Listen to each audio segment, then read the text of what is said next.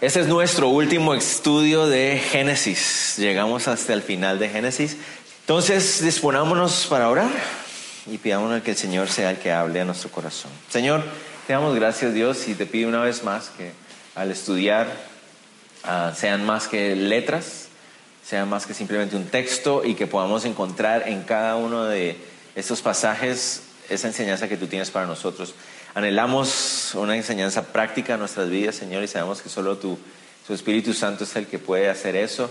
No los hombres, no es sabiduría de hombres lo que buscamos, sino tu sabiduría, sabiduría práctica, sabiduría profunda, sabiduría que viene del cielo, que es, es buena, que es agradable, Señor, que aunque sea difícil de poner en práctica, es buena, Señor. Y eso es lo que anhelamos, que tú hables a nuestro corazón al cerrar este libro, que agradecemos también de nuestro corazón, que... Ah, que tú lo hayas dejado para nuestra edificación, para los fundamentos de nuestra fe. En el nombre de Jesús oramos, amén. Bueno, entonces, nos habíamos quedado la semana pasada en finalmente Jacob llegando a vivir en Egipto y José buscando ese lugar perfecto para su, para su familia y ahora están viviendo en, el, en Gosén, que es el norte de Egipto, y era la tierra perfecta para su oficio, y su oficio es eh, primordialmente ser ah, pastores de ovejas. ¿no? Entonces ahora están ubicados ahí en Egipto. Ah, Jacob siente ya que sus años están llegando a un final, ¿no? y eso es lo que vamos a estar viendo el día de hoy. Versículos del 1 al 7 de ah, Génesis 48 nos muestra a José llevando a sus dos hijos ante su padre. Eh, y eso son parte de esa, de, esa, de esa parte emocional que hemos visto ahorita en el libro, donde, ¿cierto? Encuentros de padres con hijos y todo. Hasta ahora José va a llegar a, presentarle sus, a sus nietos a Jacob. Y eso es lo que vamos a empezar viendo aquí. Entonces, versos 1 y 2 dice, sucedió después de estas cosas que dijeron a José, he aquí tu padre está enfermo. Y él tomó consigo a sus dos hijos, Manasés y Efraín, y se le hizo saber a Jacob diciendo, he aquí tu hijo José viene a ti. Entonces se esforzó Israel y se sentó sobre la cama. Entonces, al pasar algunos años o meses, no sabemos con exactitud cuánto tiempo había sucedido, ah, recuerden que José es el segundo hombre más importante de Egipto y él vive en lo que podríamos llamar, como él vive en la capital ¿cierto? Mientras que Jacob y sus hermanos, sean, o sus hijos en este caso, se han, y se han ubicado en la parte norte de Egipto, en Gosén. Entonces no es algo fácil de estar viéndose todos los días. Ah, no era fácil estar desplazándose y sobre todo José con todas sus responsabilidades, ¿no? Entonces se le dice a José que su papá está enfermo y él decide ir llevar a sus dos hijos Manasés y Efraín para presentárselos a Jacob. No tenemos con certeza, no tenemos certeza de que esta sea la primera vez que él va a ver a sus dos nietos, pero eso es lo que pareciera ser. Es, pareciera ser que esta es la primera vez que Jacob va a conocer a Efraín y Manasés. Y por eso les digo, no sé si ha pasado mucho tiempo, porque están niños todavía. Vamos a ver que hay una clave que nos deja pensar que están todavía de una edad muy, muy pequeña, muy ah, menor. Verso 3 dice, él, y dijo José, y dijo a José, perdón, el Dios omnipotente me apareció en luz en la tierra de Canaán y me bendijo.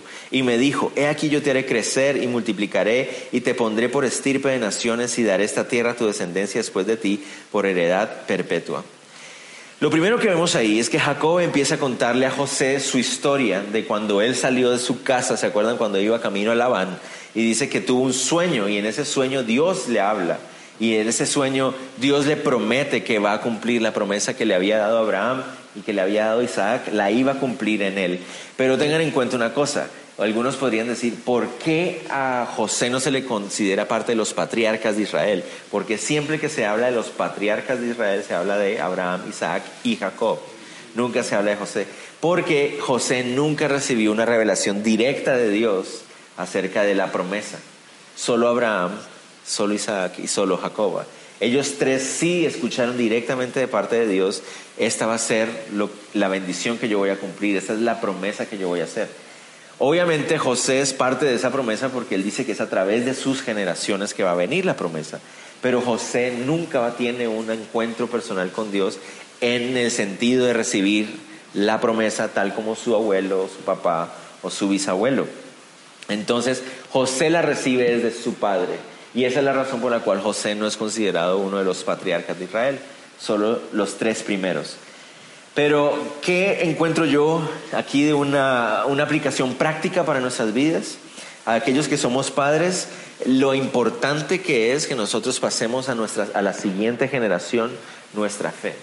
¿No? Lo importante que es que nosotros estemos preocupados por pasar a la siguiente generación lo que Dios nos ha enseñado, lo que Dios nos ha hablado, lo que Dios ha hecho en nuestra vida. Poder contarle a nuestros hijos lo que hemos vivido, lo que el Señor ha hablado, cómo el Señor ha obrado en nuestras vidas. Es muy, muy importante y aquí, aquí Jacob nos da un ejemplo de eso. Verso 5 dice, y ahora tus dos hijos, Efraín y Manasés, que te nacieron en la tierra de Egipto, antes que viniese a ti de la tierra de Egipto, míos son como Rubén y Simeón serán míos. Y los que después de ellos has engendrado serán tuyos. Por el nombre de sus hermanos serán llamados en sus heredades. Entonces aquí nos llama la atención algo. Él está conociendo a sus nietos y de inmediato reclama ah, como patria potestad sobre ellos. Dice, estos dos hijos tuyos a partir de ese momento van a ser considerados mis hijos. Él no los va a criar porque él está a punto de morir, pero él dice, a partir de ahora estos dos hijos tuyos van a ser considerados como si fueran míos. Dice como, como si fueran Rubén y Simón, que son, Simeón, que son los mayores, los dos, los dos mayores. Así como ellos son hijos míos, así Efraín y Manasés van a ser considerados hijos míos y van a recibir ah, por sus nombres heredades dentro de la tierra de Israel. Y eso es interesante. ¿Por qué? Porque ah, si uno se pone a pensar, José no va a tener una tribu, José va a tener dos tribus. ¿Por qué? Es a través de sus dos hijos que va a quedar la herencia de José, a través de sus dos hijos. Y eso es como, digamos, entre comillas, no me gusta mucho usar la palabra recompensa, pero entre comillas es como el, um, la retribución que Dios está dando a José por todo lo que sufrió, ¿cierto?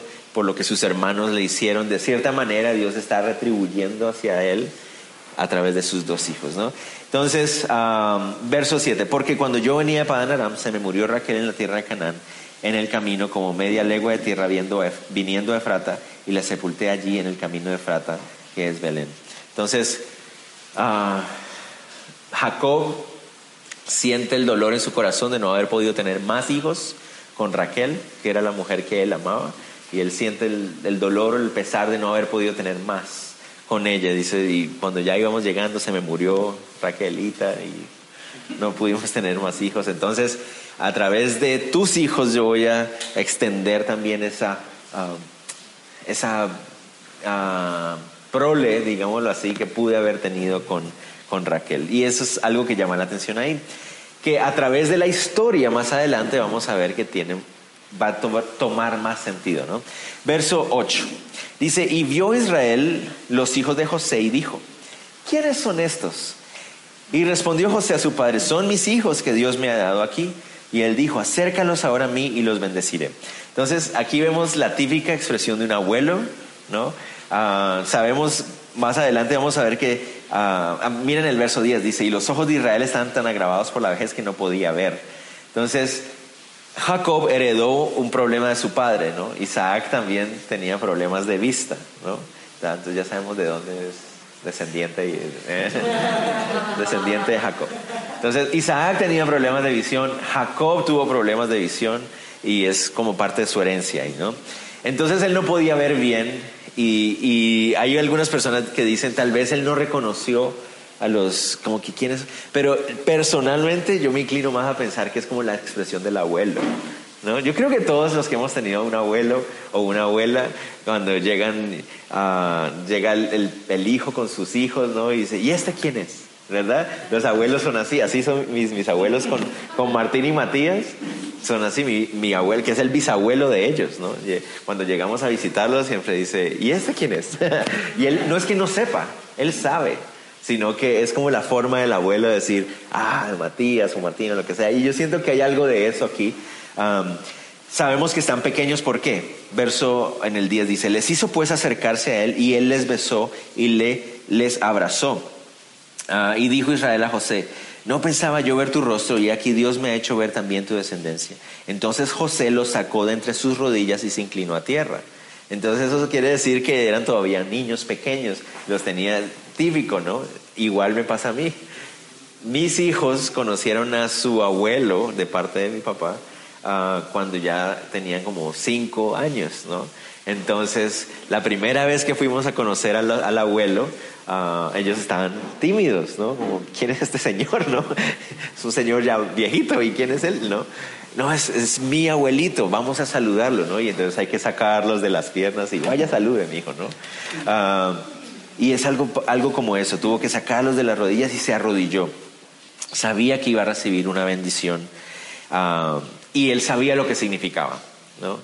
Cuando el padre se iba a morir y llamaba a sus hijos, era porque iba a dar una bendición de primogenitura.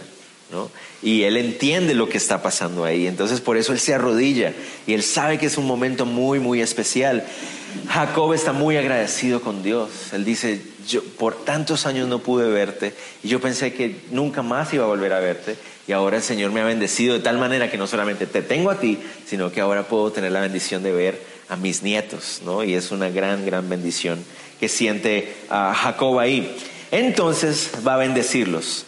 Se, se, inclina en tierra, verso 13. Y los tomó José a ambos, Efraín a su derecha, a la izquierda de Israel, y Manasés a su izquierda, a la derecha de Israel. Entonces José se acerca hacia su padre, su padre tal vez está acostado, ¿no? Dice que él con mucho esfuerzo se sentó para hablar con ellos, y pone a Efraín aquí a la derecha de él y a a Manasés del otro lado y, y, se postran, ¿no?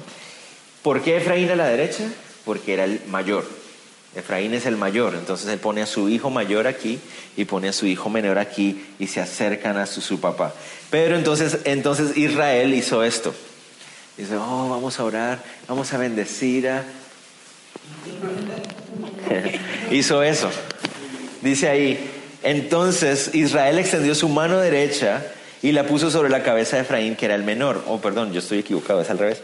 Y su mano izquierda sobre la cabeza de Israel. Puso las manos así. y entonces ah, José dice, y bendijo a José.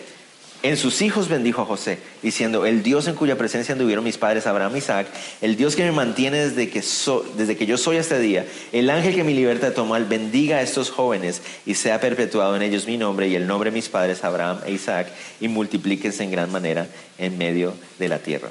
Antes de que avancemos, una cosa más. No solamente es importante que los padres sepan cómo pasar a la siguiente generación su fe, enseñarle a la siguiente generación su fe, sino que también es importante que los hombres aprendan a bendecir a la siguiente generación. Porque una cosa es contarle la historia, ¿no? Hijo, mire, esto pasó, ta, ta, ta.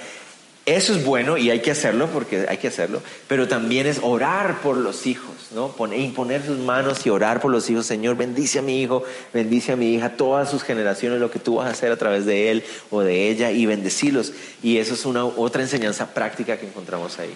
No solamente contar y hablarle a nuestros hijos y a la siguiente generación lo que Dios ha hecho, sino también bendecirlos, orar por ellos. Y um, uno como hijo aprecia esas cosas. Tal vez en el instante muchos hijos dirán, ay, ahí está mi papá otra vez orando, y orar y orar y orar. Ah, y hay etapas de vida, ¿no? Donde hay unos hijos donde como que, ay, ahí está mi papá otra vez con sus historias de cuando Dios les proveyó y que no sé qué, guachue. y hay etapas en la vida, pero cuando uno llega a cierta edad y cuando uno ya está experimentando la vida de otra manera, uno aprecia eso y dice, wow, mi papá oraba por mí. Ay, papá, papá, bendígame, papá. Ah, y uno aprecia esas cosas, ¿no? Porque es una gran bendición poder saber que uno tiene unos padres que oraban por uno. Ah, hoy, hoy en día yo puedo ver, y aprovecho que no está mi papá porque no me da así. Ah, pero em, los dos, por mi papá y mi mamá, ¿no? En épocas de mi vida donde yo no quería andar muy bien con el Señor, decía que andaba bien con el Señor, pero no mucho. Yo sé que ellos oraron, y oraron sin parar, y lloraron, y oraron, y lloraron.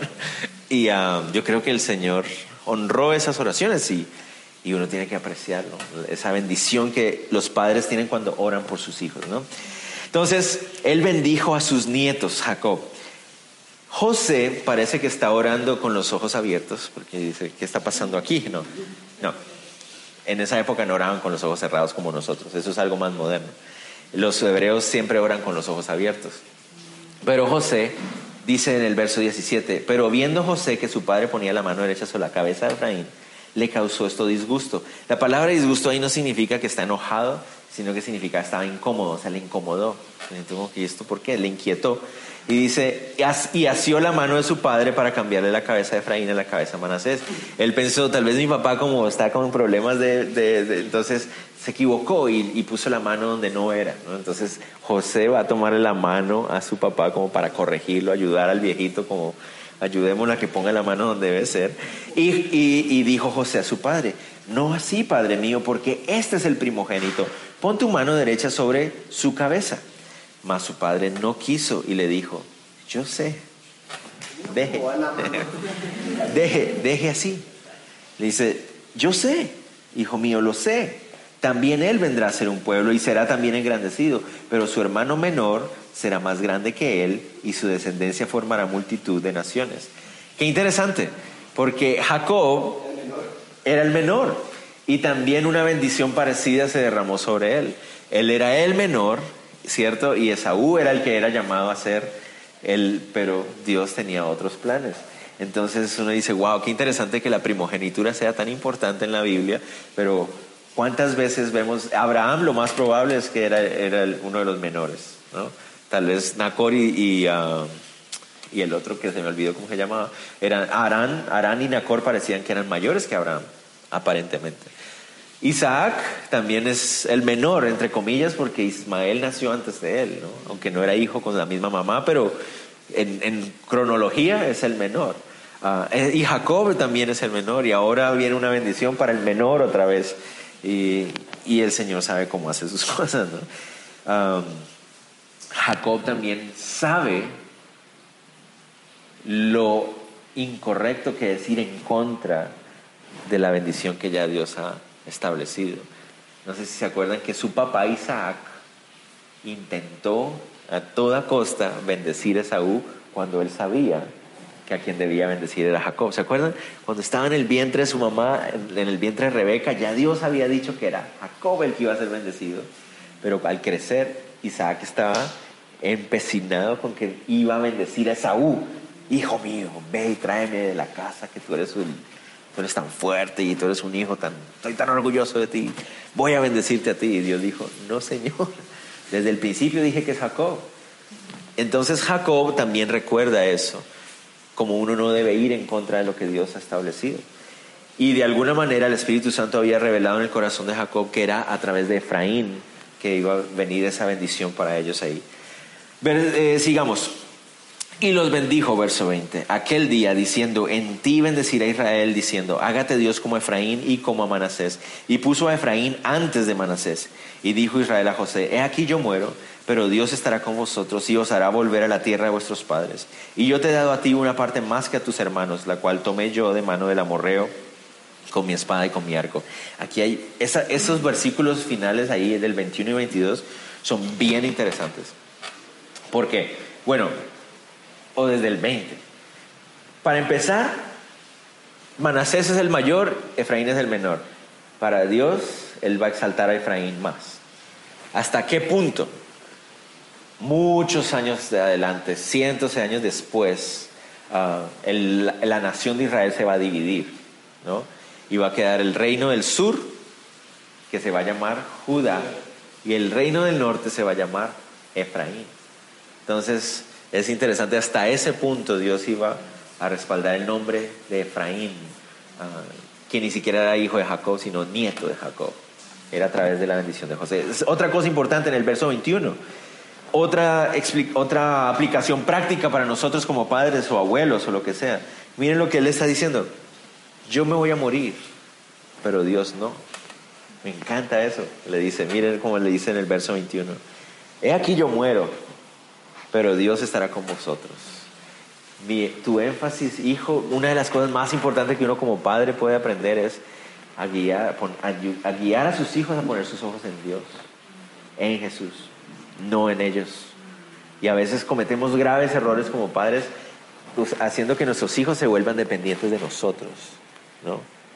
Y, y, hay edades, ¿no? Donde todavía dependen de sus padres y todo eso, pero la idea de uno como padre es guiar a los hijos a que cada vez más dependan es de Dios y que su relación con Dios no sea a través de sus padres, sino directa, directa, ¿no? Recuerden en la Biblia, en Juan 1.12, ah, ustedes nunca van a escuchar en Juan 1.12 que diga, y aquellos que le recibieron y lo que han creído en él tienen la potestad de ser llamados nietos de Dios. No existe tal cosa. No hay nietos de Dios, no hay sobrinos de Dios, no hay yernos de Dios, solo hay hijos. Entonces es necesario enseñarle a nuestros hijos a que tengan su propia relación con Dios y no a través de nosotros. ¿Toma tiempo en algunos casos? Sí, pero esa es la responsabilidad del padre, enseñarle al hijo eso. Sigamos. Y el verso 22, porque me parecía interesante.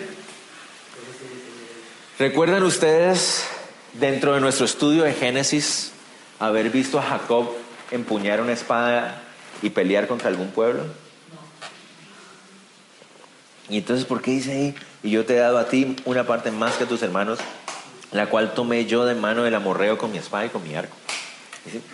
¿A qué horas pasó esto? Que nos saltamos ese capítulo, ¿qué pasó? ¿No? Ahí yo creo que está hablando obviamente proféticamente, porque va a pasar. Y lo más interesante es que Manasés, que es el hijo el otro hijo de José, va a justamente él tomar la tierra de los amorreos. Entonces, está como hablando proféticamente hacia el futuro, diciendo que esa es la tierra que él le iba a dar, la tierra de los amorreos, y que, y que iban a luchar a, espada, porque así es como la van a ganar. Sigamos. Entonces, ahora que ya Jacob ha bendecido a Efraín y a Manasés, entonces ahora él siente que ya es hora de partir, es, hora de morir. Recuerden que eso ya, la, semana pasada ya él siente ganas que se va a morir hace rato, ¿no? Ah, pero ahora parece que sí, ya es en serio. Entonces él manda a llamar a todos sus hijos. Versículo del 1 al 4 del 49. Y llamó Jacob a sus hijos y dijo, juntaos y os declararé lo que os ha de acontecer en los días venideros. Juntaos y oíd, hijos de Jacob, y escuchad a vuestro padre Israel. Entonces Jacob llama a sus hijos y empieza a darle una bendición a cada uno de sus hijos. ¿Por cuál va a empezar? Pues, ¿por dónde hay que empezar? Por el principio. Entonces empieza por el primero, Rubén, el primogénito. ¿Recuerdan ustedes qué hizo Rubén?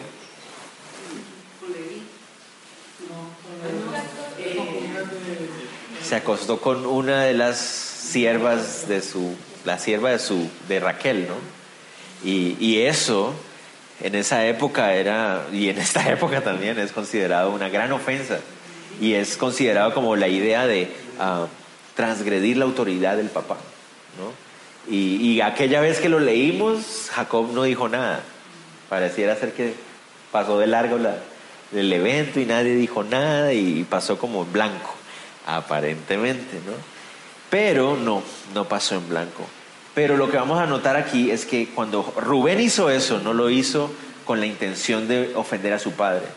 Vamos a ver que el texto nos dice que lo que hizo fue se dejó llevar por, por su impulso en ese momento. No pensó bien lo que estaba haciendo y actuó en emociones y actuó muy mal en emociones. Y aquí hay una gran enseñanza para nosotros también.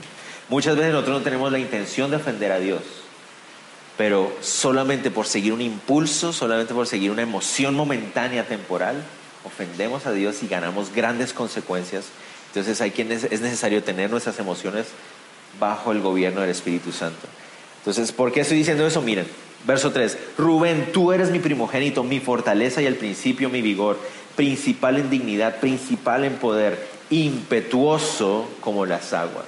Impetuoso, esa es la clave ahí, impetuoso como las aguas. ¿Cómo son las aguas? Ustedes ahorita que está lloviendo, cuando, cuando viene la lluvia de, bajando por impetuoso, pasa, no para, ¿no? Va ocupando el espacio que le den, ahí va llenando el agua. No serás el principal, por cuanto subiste al lecho de tu padre, entonces te envileciste subiendo a mi estrado. Y ahí es donde va a pagar Rubén, ¿no? Aparentemente había pasado en blanco ese evento, pero aquí se lo recuerda. En su, lecho de muerte, Jacob le dice, Rubén, eras el primogénito, tenías toda la bendición. Tú ibas a llevarte la bendición por ser el primogénito, pero por haberte dejado llevar por tu ímpetu, por tu ah, emoción del momento, por la tentación del instante, mira lo que causaste. Ahora vas a tener que sufrir las consecuencias. Y dice, pero, pero eso pasó hace tantos años atrás. Pero todos aquí, yo creo que la gran mayoría de nosotros aquí sabemos que a veces un evento sucede en la vida y uno dice, ah, me salí de esta y tres, cuatro, cinco años después le revienta a uno en la cara y uno se... Solo por un instante de, de ímpetu, de descontrol. Y eso es lo que le pasó a Rubén. Sigamos. Simón y, Simeón y Leví. Ahí eso sí se, se acuerda, Doria. ¿Quiénes son Simeón y Leví? ¿Qué habían hecho ellos? ¿Se acuerdan ustedes? Mataron a todo un pueblo, a un montón de hombres cuando violaron a Dina. Entonces, a ellos parece ser que Jacob no les dijo nada. ¿Se acuerdan que él no? Él, les dice, ah, cómo me dejaron en vergüenza, ahora me van a perseguir y no sé qué, pero no, no hay mayor reprimenda hacia ellos cuando eso sucede. Verso 5. Simeón y Leví son hermanos, armas de iniquidad sus armas, armas de maldad sus armas. En su consejo no entre mi alma, ni mi espíritu se junta en su compañía, porque en su, furor mataron hombres. Y en su temeridad desjarretaron toros. ¿Qué significa desjarretar? Significa literalmente uh, quitarle los, mutilar las extremidades. Maldito su furor que fue fiero y su ira que fue dura. Yo los apartaré en Jacob y los esparciré en Israel. Entonces, para estos dos hijos, imagínense con lo que están escuchando, ellos solo tienen que bajar la cabeza porque saben que es verdad. Y uh, estos dos hijos y sus tribus van a estar esparcidas en Israel. Interesante, Simeón recibió una tribu, pero esa tribu terminó siendo absorbida por la tribu de Judá en, mucha, en una época. Y...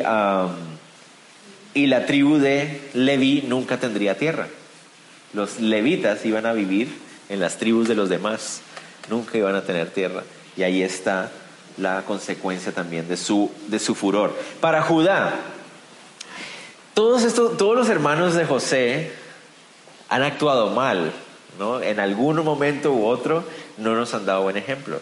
Pero Judá es el único que recibe como una super bendición. ¿Y por qué es el único que recibe la mejor bendición de todas? Porque es de su tribu que va a venir el Señor Jesús. ¿Qué enseñanza podemos sacar para nuestras vidas? ¿Cuál es la única razón por la cual recibimos nosotros bendiciones? Porque Jesús está en nosotros. Es la única razón. Porque si uno se pone a hacer una lista de la vida de uno, es peor que Judá y que Simeón y que todo. nosotros somos igualitos a ellos. Pero ¿por qué el Señor me bendice? Porque Jesús está en mi vida. Porque es, la única razón por la cual hay bendiciones por Cristo Jesús. ¿no? Y esa es una gran enseñanza. A Judá te alabarán tus hermanos. Tu mano en la cerviz de tus enemigos. Los hijos de tu padre se inclinarán a ti. Cachorro de león. Judá, de la presa subiste, hijo mío se encorvó, se echó como león, así como león viejo. ¿Quién lo despertará? No será quitado el cetro de Judá, ni el legislador de entre sus pies hasta que venga Silo. Y a él se congregarán los pueblos, atando la vid su pollino, a la vid su pollino y a la cepa del hijo de su asna, lavó en él vino su vestido y en la sangre de uva su manto, sus ojos rojos del vino y sus dientes blancos de la leche. es una hermosa, es tiene que haber sido el Espíritu Santo hablando a través de Jacob para decir lo que está diciendo ahí. Quiero que ustedes, si quieren, si ustedes desean subrayar en sus Biblias, subrayen la palabra león todas las veces que aparece. Porque el león es un animal que nos comunica qué? ¿Qué? Fortaleza, pero rey, ¿verdad? El león es el rey de la selva. Pero eso es lo que comunica. Entonces aparece el león varias veces. También subrayen por ahí la palabra cetro. No será quitado el cetro de Judá. Cetro que comunica rey, ¿no? El poder de un rey. También aparece la palabra legislador. Subrayen la palabra legislador. Legislador significa el que establece las leyes. Y después dice hasta que venga Silo, ¿no? Siloj es una, es una palabra bien interesante, es un término que muchos han tratado de, descubrir exactamente qué significa, pero aparentemente se refiere, la palabra Siloh, se refiere a una especie de rey de paz. era un término que se usaba en esa época y que usaban los pueblos como para decir, ojalá, cuando estaban en guerras, ojalá venga este rey que establezca la paz. Silo, el rey que establece la paz. Cuando están en guerras, el pueblo oraba y pedía que viniera un rey que fuera capaz de acabar con la guerra y establecer paz. Y eso es lo que está diciendo ahí. ¿Y quién es ese? Pues es muy claro, ¿no? Dice, lavó en el vino su vestido y en la sangre de uva su manto. Es supremamente claro de quién está hablando ahí. Cuando uno lee Apocalipsis 19, dice que cuando Jesús vendrá, venga por segunda vez a la tierra, dice que sus, vestidos van a estar manchados, ¿cierto? Con sangre. Y en su, en muslo va a estar escrito Rey de Reyes y Señor de Señores, ¿no? Y va a estar manchado con sangre. Y, es claro de quién estamos hablando ahí. ¿Y a qué va a venir Jesús a la tierra? A establecer paz. Tremendo, ¿no? Génesis 49 nos está hablando es un pasaje paralelo de Apocalipsis 19. Primer libro de la Biblia, el último de la Biblia. Todo tiene sentido en la Biblia. Todo, todo, todo tiene sentido. Ok. Para la mayoría de personas, cuando dice, ah, cuando la palabra dice ahí, atando la vida a su pollino y a la cepa del el hijo de su asna, aparentemente se está refiriendo a los eventos que van a darse en el, en la, el milenio cuando Jesús esté reinando en la tierra por mil años. No se preocupen ustedes, algunos me están diciendo, milenio. Un día hablaremos de eso. Cuando lleguemos a Apocalipsis. no mentiras. Vamos a hablar del milenio cuando estemos en Isaías, seguramente. Zabulón, verso 13. Zabulón en puertos de mar habitará, será para puertos de naves y su límite está Sidón. No hay mucho. Ah, la tierra que Zabulón ocupó luego sería llamada Galilea y es Galilea de los gentiles hacia el, hacia el mar Mediterráneo. Para Isaacar, Isaacar, asno fuerte que se recuesta entre los apriscos. Acuérdense que por, por cultura, ah, para nosotros, a ninguno de nosotros nos gustaría que nuestro papá nos dijera asno, ¿verdad? Como, gracias papá, tan bello. Pero en esa cultura es diferente. el concepto de asno para nosotros es de, ¿no? es de burro, mula, burro, tonto, ¿no? Pero en el concepto de ellos, un asno es un animal fuerte, trabajador y noble para ellos, ¿no? Entonces, y sacar asno fuerte que se recuesta entre los apriscos y vio que el descanso era bueno y que la tierra era deleitosa y bajo su hombro y bajó su hombro para llevar y sirvió en tributo. Y sacar se ubicó en la parte norte también, pero hacia el lado de las montañas y era una de las tribus que siempre eran oprimidas por los asirios, siempre estaban pagando tributo pero era una, es una tierra rica en campos y, por eso dice eso, ¿no? Verso ah, que sigue, 16. Dan juzgará a su pueblo como una de las tribus de Israel. Será Dan serpiente junto al camino. Bueno, yo creo que, aunque tratáramos de verlo bajo la cultura hebrea, si a uno le dicen serpientes, porque eso no es, ¿verdad? Ser una serpiente es no bueno. Nadie quiere que lo llamen serpiente porque la serpiente tiene una sola connotación en la Biblia. ¿Y cuál es? Satanás. Es, la única connotación en la Biblia de ser serpiente, es de ser astuto, de ser calculador y, ¿no? Ajá, es, esa connotación. ¿Y uh, por qué le dice eso a, Dan? Dan, su nombre significa juzgar. Dios juzga, Daniel, ¿no? Dios juzga. Dan es juzgar. Y, Dios había levantado a la tribu de Dan, iba a levantar a la tribu de Dan para que fuera una tribu de jueces, ¿no? Pero tristemente, la historia nos va a mostrar más adelante que fue a través de la tribu de Dan que entró la idolatría a Israel por primera vez. Los, los de la tribu de Dan son los primeros que van a permitir la idolatría en su, en su nación.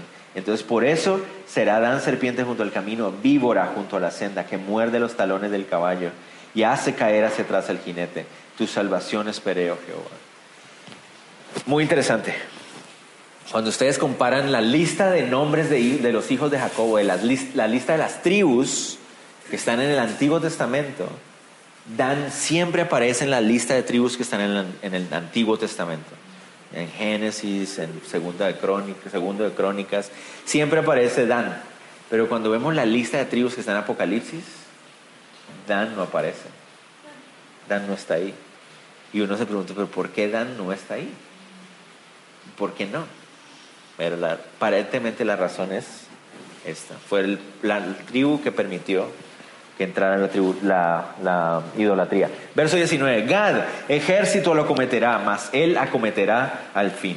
Gad va a estar ubicado en el lado oriental del río Jordán, junto a Manasés, y va a ser la tribu que más guerra va a tener porque todo el tiempo los van a atacar del lado, del lado oriental y ellos son los que decidieron quedarse de ese lado.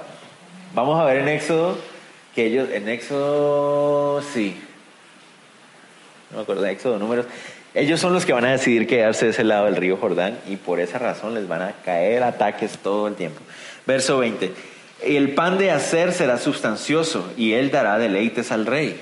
La, la tierra donde se ubicaron los de hacer era una tierra de trigo y el Señor lo sabía.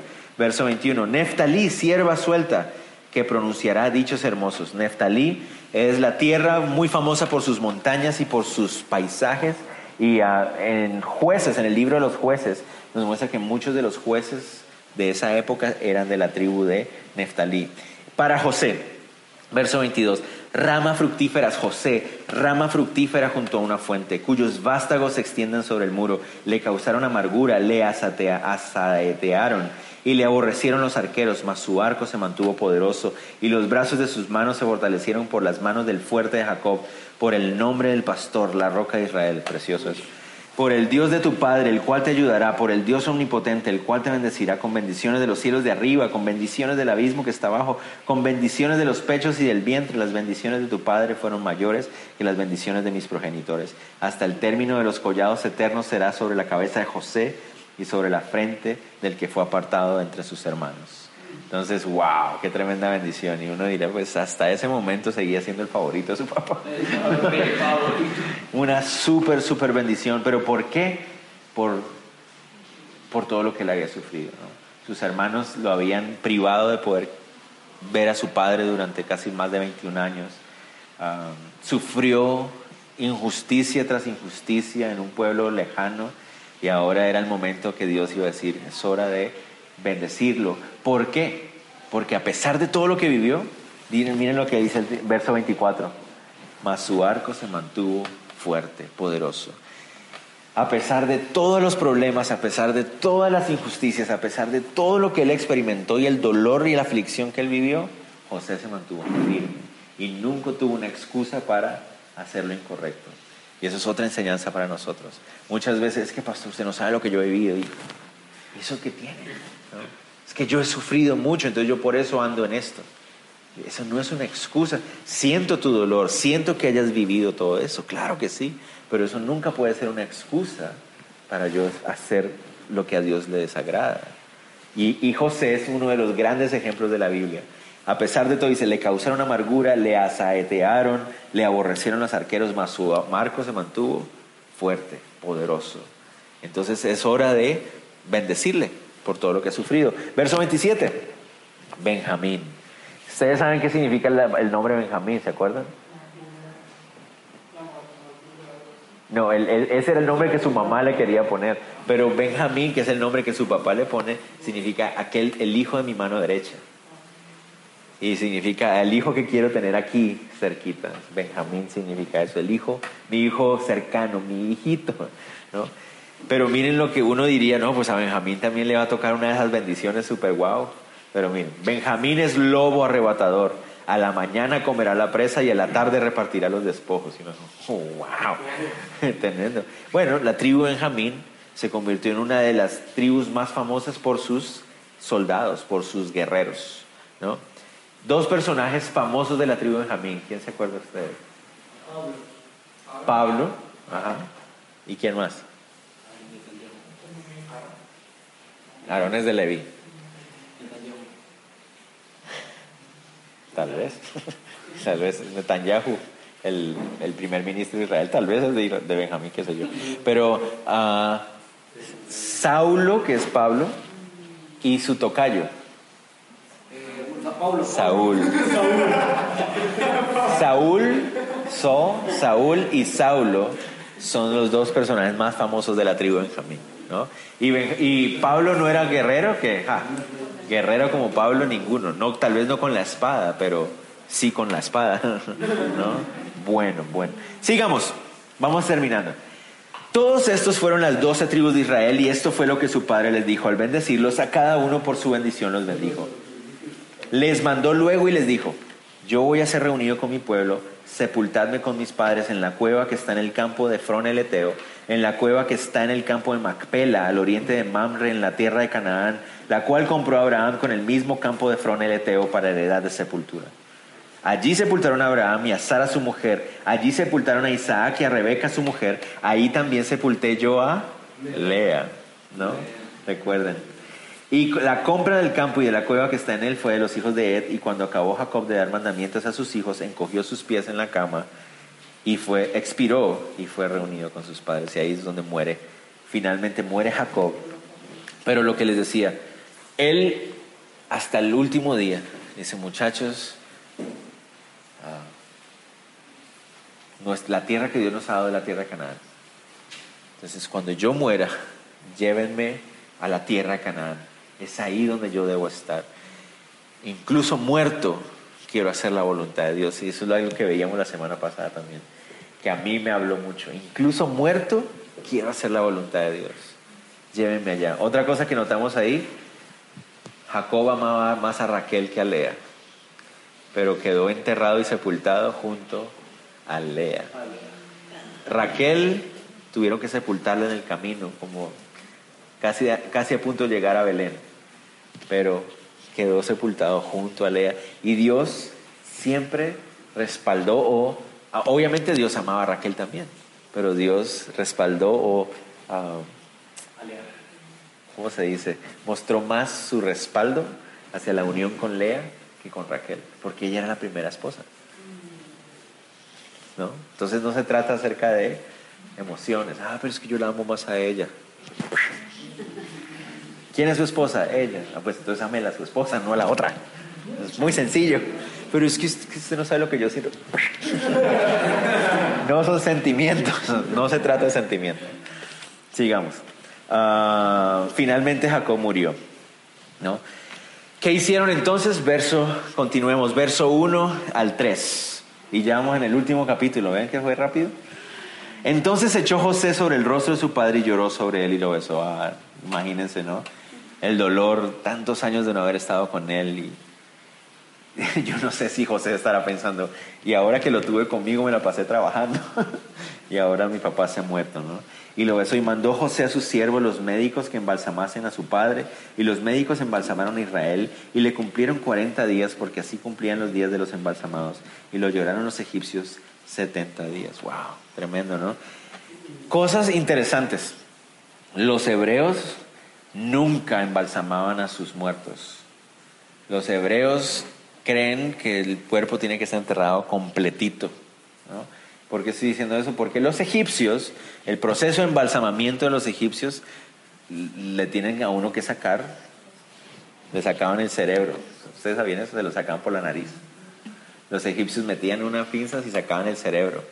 Sacaban todo lo que estaba dentro, sacaban los, los órganos vitales y lo embalsamaban. ¿Por qué? porque eh, al sacar los órganos vitales, los órganos del cuerpo, ah, solo queda un proceso de tratar la, carne como tal, los músculos, y eso se, se seca y se encogen y se vuelve una momia. ¿no?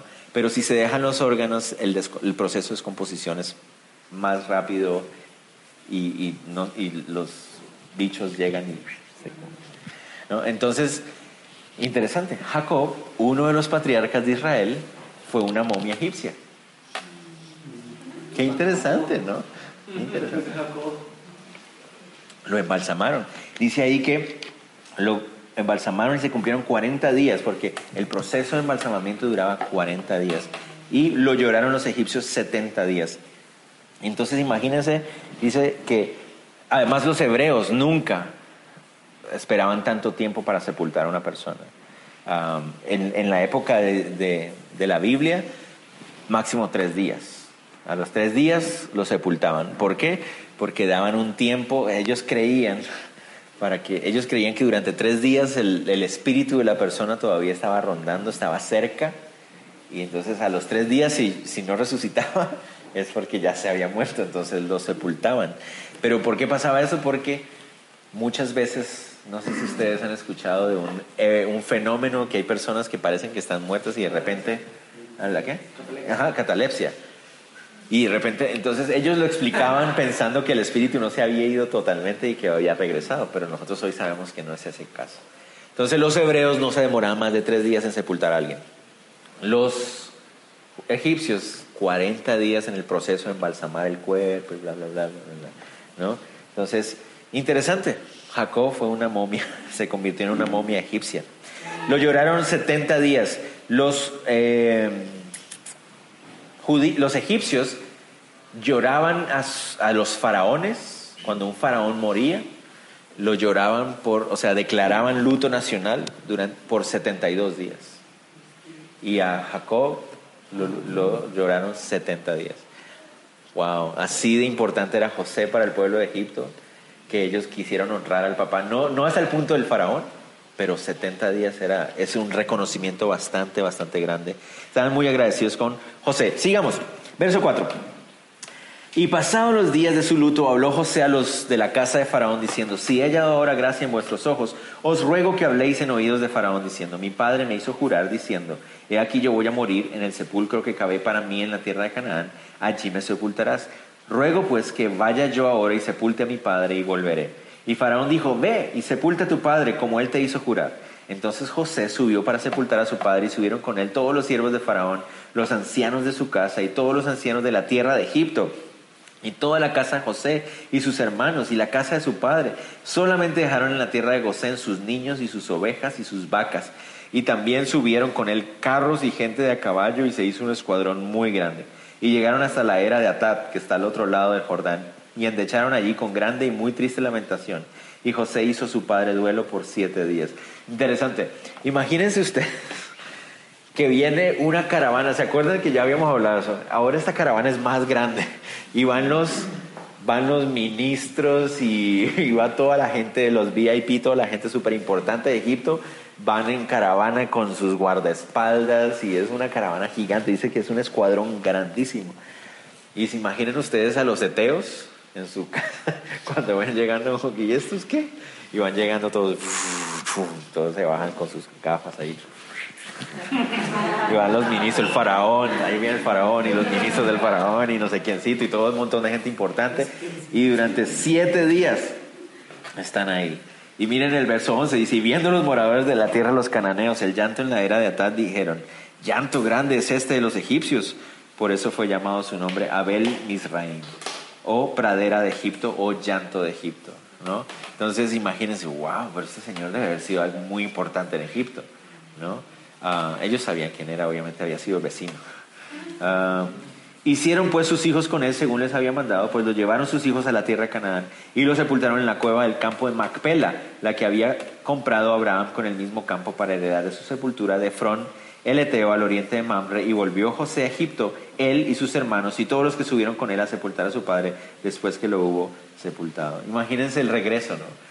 Yo creo que todos, no sé, tal vez todos nosotros hemos experimentado eso, ¿no? Después de un sepelio, ¿no? Acaban de sepultar a alguien y el regreso.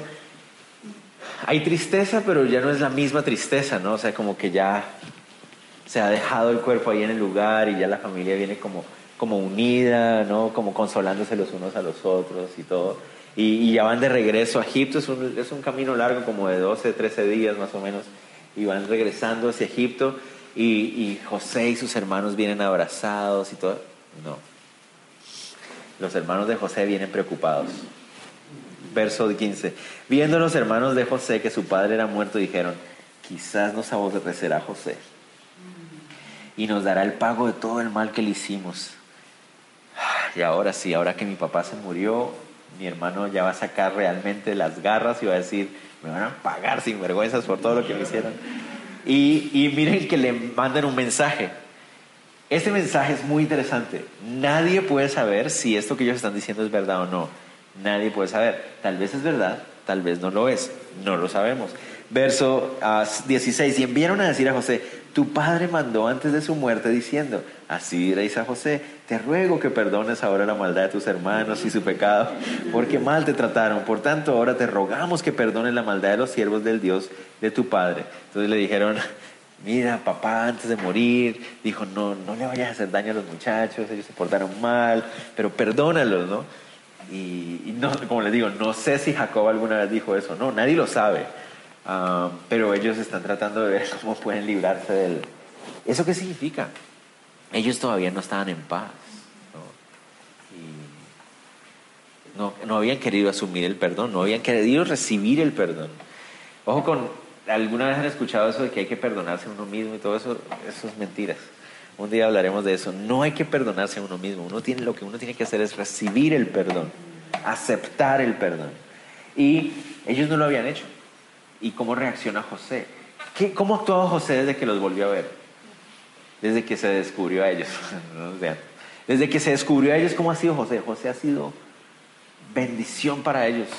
Les ha dado la mejor tierra, los ha consentido, les ha dado todo lo que necesitan.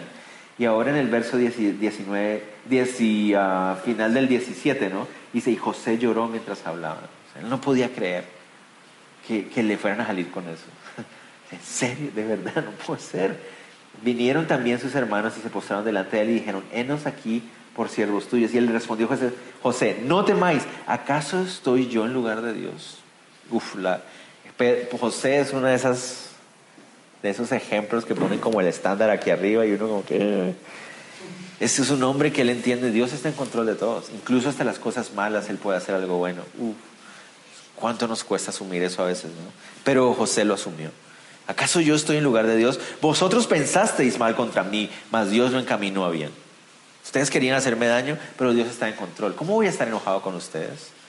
Para hacer lo que vemos hoy, para mantener en vida mucho pueblo. Ahora pues no tengáis miedo, yo os sustentaré a vosotros y a vuestros hijos. Así los consoló y les habló al corazón.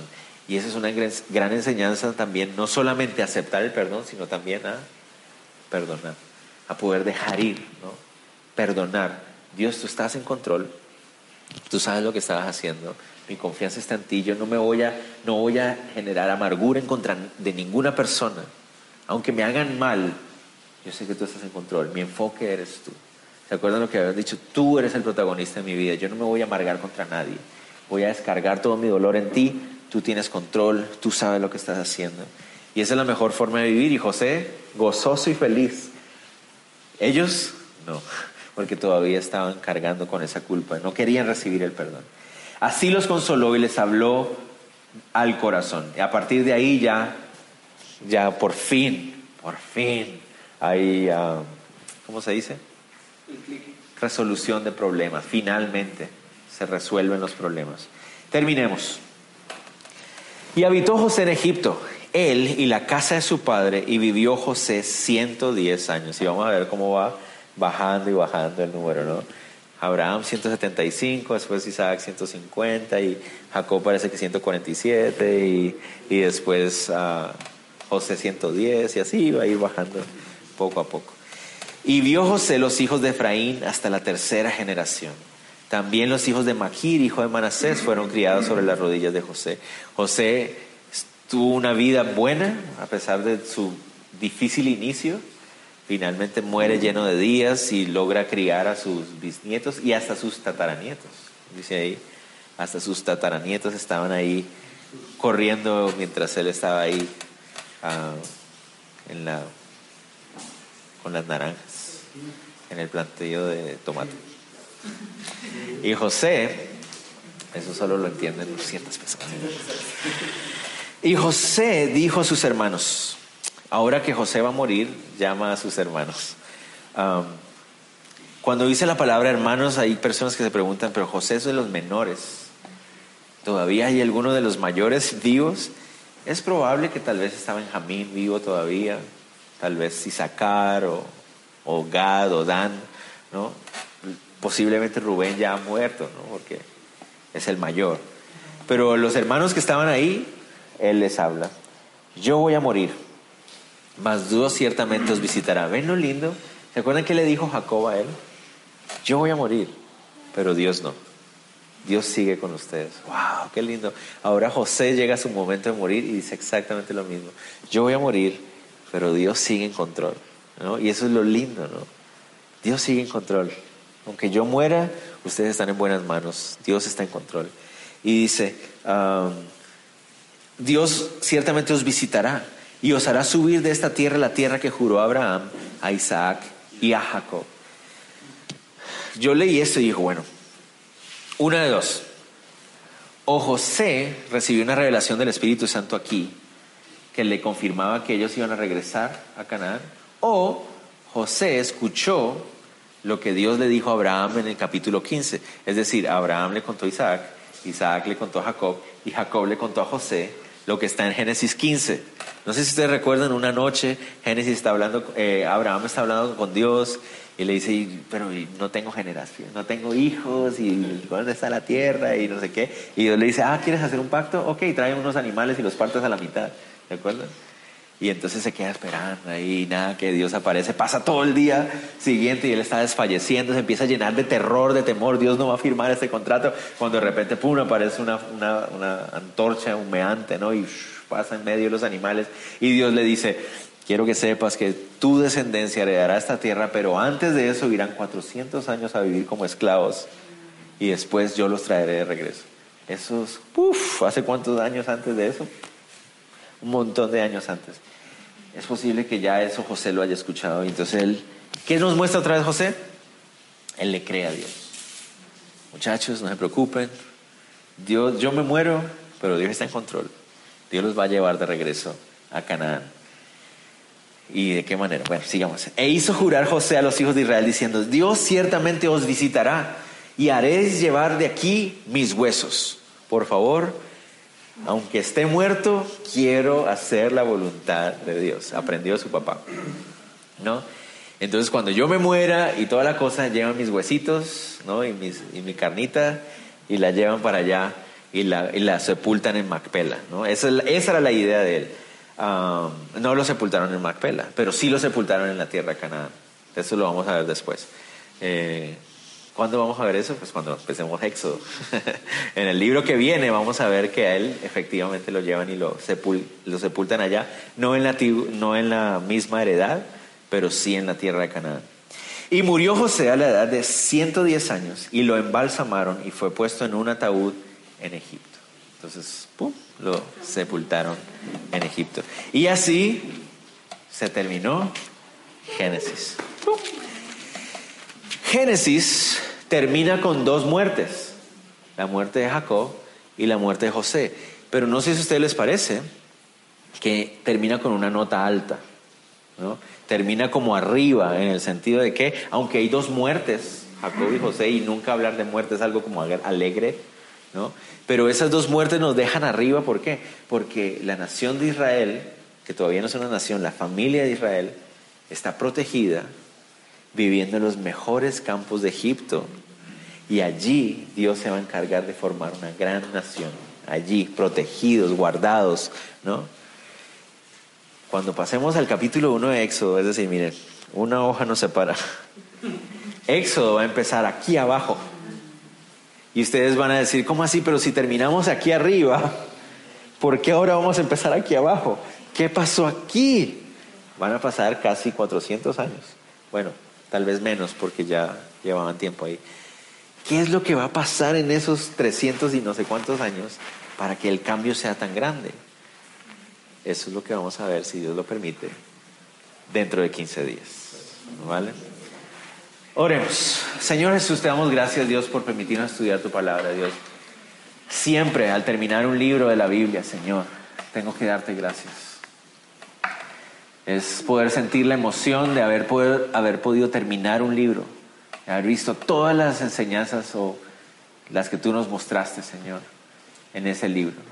Pero también con esa nostalgia de, de saber que aprendimos tanto, Señor, que a veces no quisiéramos salir de él. Pero, Señor, estamos también contentos, emocionados, expectantes con saber lo que tú quieres hablarnos a través de Éxodo también, Señor. Cuánta riqueza, cuánta sabiduría, cuánto ¿Cuánto vas a confrontar nuestro corazón a través del libro de Éxodo, Señor? Estamos anhelantes de poder también experimentar eso, Señor. Gracias por habernos enseñado a través de la vida de Abraham, Isaac, Jacob, José, incluso sus hermanos. Y estamos expectantes, anhelantes de poder también aprender de la vida de Moisés. Señor, sigue enseñándonos, sigue hablándonos, Dios. Cada una de las enseñanzas prácticas a nuestra vida acerca de cómo ser padres, cómo ser abuelos, patriarcas en nuestro hogar, padres, Señor, te ruego, Dios, que se queden firmes allá adentro. También esas enseñanzas acerca de cómo perdonar o pedir perdón, Señor. Aceptar tu perdón. Que también estén haciendo efecto en nuestro corazón, Dios. Gracias por tu amor, gracias por la lluvia. Pedimos por aquellas personas que están sufriendo también por el clima. Sabemos que hay muchos de nuestros compatriotas, Señor, que pasan momentos difíciles cuando llueve así, Señor. Y, nuestras oraciones también están con ellos, Señor. Y ah, te ruego, Dios, que tú nos ayudes también a ser como útiles en lo que tú quieres que seamos. Gracias por este día. Llévanos con bien a casa, Dios, en el nombre de Jesús. Amén. Amén.